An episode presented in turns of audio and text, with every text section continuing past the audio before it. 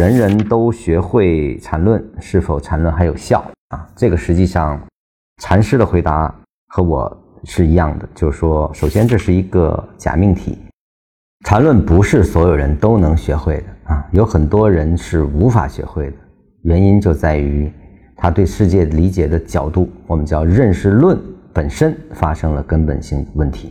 这是一点，就是说，只能做线性对应或者叫模型化交易的人，是没办法理解禅论到底如何应用啊，是用不好的。第二个点呢，还是思维本身的问题啊。我们以禅师的第二段话为例啊，他说有很多无聊的问题总是被提起，诸如中枢的意义是什么？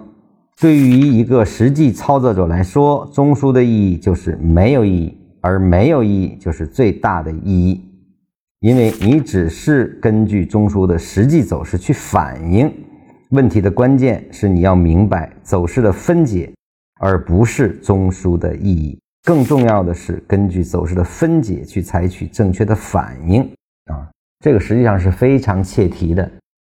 那么缠论到底在说什么？为什么即便所有人都学会缠论，依然不耽误缠论的应用呢？是因为缠论不预测啊，大多数人都会围绕着中枢的意义，甚至去理解不同二买或者三买的形成方式来去赋予其意义啊。实际上，它的核心诉求还是预测。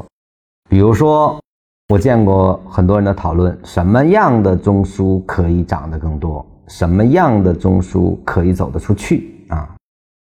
就说把中枢赋予意义，还是为了去鲜艳后面的走势啊，去推导后面的走势。所以，大多数人纠结于中枢的意义这种在禅师看来无聊的问题所在，就在于大家的关注点本身就已经发生了巨大的错误啊。而禅师他的。这句话是极其有意义的啊！中枢是没有意义的，而没有意义才是最大的意义。这句话是怎么解读呢？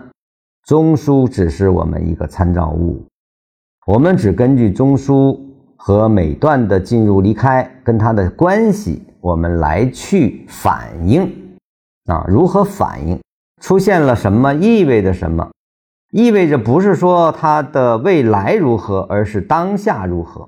当你所有的关注点是落在当下，而不是模型下的预期，那这样的分析才有意义，你才能反应，这才是学缠论最根本的意义。因为你的交易一定是当下的，你的交易结果只跟你的当下有关，或者未来的那个当下有关，跟未来走成什么样实际上是无关的。所以它的没有意义才是最大的意义。就是说我不管中枢怎么形成，以及它形成了是复杂的中枢还是简单的中枢，实际上我只根据当下，比如说在围绕中枢波动中产生了背驰，那这个时候就构成了下结束之后的买点，而后这个上能不能离开，我跟踪就是了。它只要能离开，甚至离开的很远，那在整个的内部结构上一定呈现的是多头状态，那我就跟这个多。